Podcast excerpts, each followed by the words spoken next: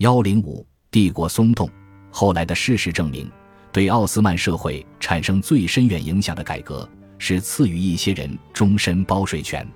他长期将此项国家收入来源转移到私人的手里，增加了国内巨富的数量。在以前，包税权每三年要再次拍卖，因此理论上他会转让到不同的人及团体手里。如此一来，便可以保证不会有人变得太富有及太具影响力。一六九五年一月，一份法令宣布开始实施终身包税权。政府对现行税制不满。认为拥有包税权的人往往眼光浅短，不愿意投资自己的资源。这样一来，农民不得不靠借贷买种子及其他必需品，以致积欠放债者大笔债务，根本没有能力去种田。而这些田地正是税收的主要来源。此外，包税商的贪得无厌，有时候会逼走村民，更加恶化了我们已经相当熟悉的土地荒废及人口流失的问题。终身包税权的得标者所享有的保障，高于原有制度下的包税商。包税商经拍包税权所要付给国库的钱，相当于该包税区每年预期净利的二至八倍。因此，国库能够从每次包税权拍卖中获益。事实上，这是一种国家向有钱人借钱的内部借贷，对战争期间国库的严重赤字有帮助。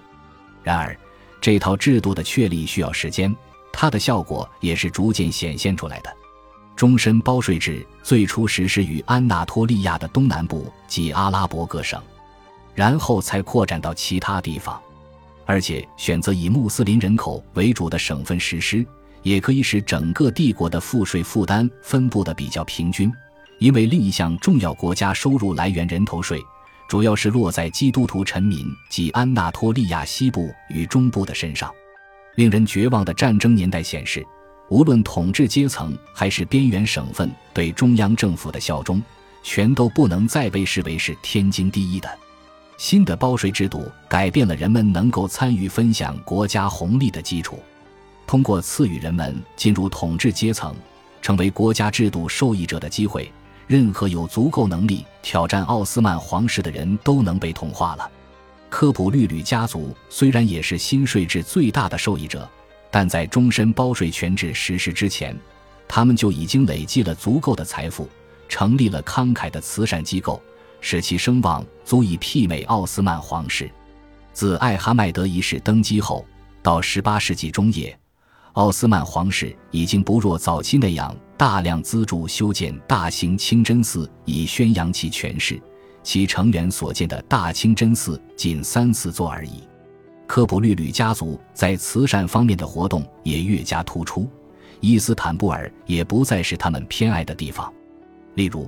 ，1658至1659年间，科普律吕穆罕默德帕夏就在金角湾出口处建立了一座堡垒，保卫爱琴地区的伊兹密尔城，在克里特岛战争期间抵挡威尼斯的攻击。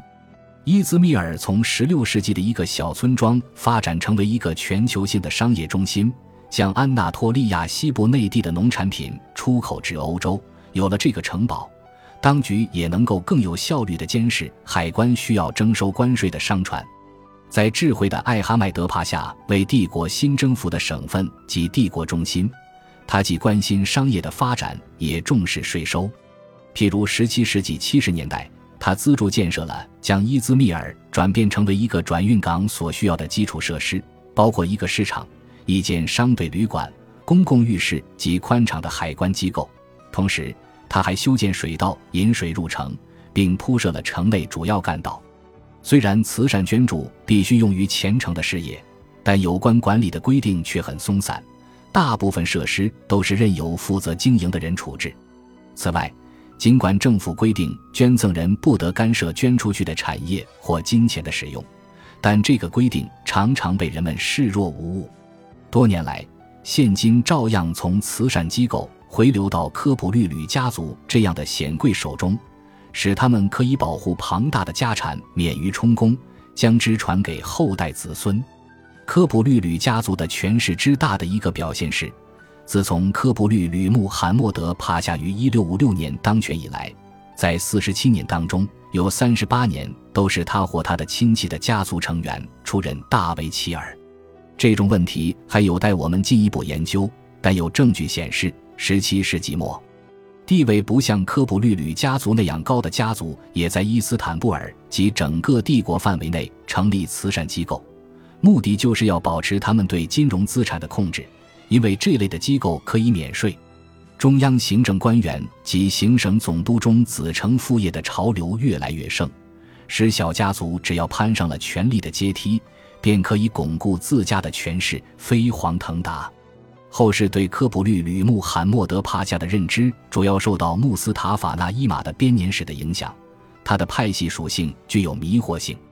然而，我们必须记住，他的保护人斯库之子侯赛因帕夏也是科普律吕家族的成员。一六九七年，司库之子侯赛因出任大维齐尔后，任命他为史官。他所写的历史，则是在科普律吕穆罕默德开始掌权约四十年之后才开始动笔的。那伊玛把科普律吕穆罕默德接受出任大维齐尔看成是苏丹与大维齐尔之间的一项契约。大维齐尔要求当时年仅八岁的穆罕默德四世接受各种条件。第一。他要求在国家事务方面拥有绝对的权利，甚至能超越苏丹的意志。第二，他决定所有政府的人事任命。第三，他的决定不受他人意见的影响。第四，忽视任何试图打压他的人。这个科普律吕穆罕默德接受大维齐尔任命的情景，应当是建立在当时的记录的基础上的，却充满了任何当时的记载中都没有的细节。后世历史学家认为他是杜撰的，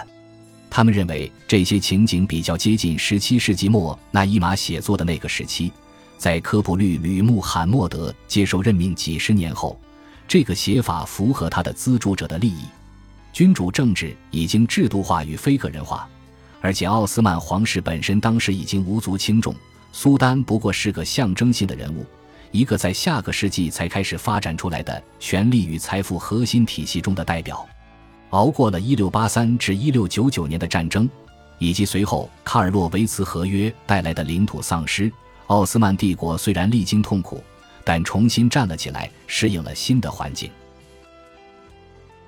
本集播放完毕，感谢您的收听，喜欢请订阅加关注，主页有更多精彩内容。